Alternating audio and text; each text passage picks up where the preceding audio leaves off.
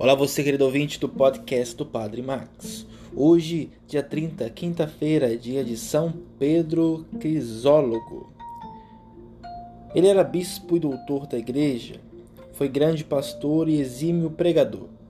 Suas pregações, carregadas de eloquência e piedade, conduziram seus ouvintes para dentro do mistério de Cristo. Foi mestre e guia de muitos na iniciação cristã entendia a vida e o ensinamento de Cristo como comunhão e responsabilidade na fé.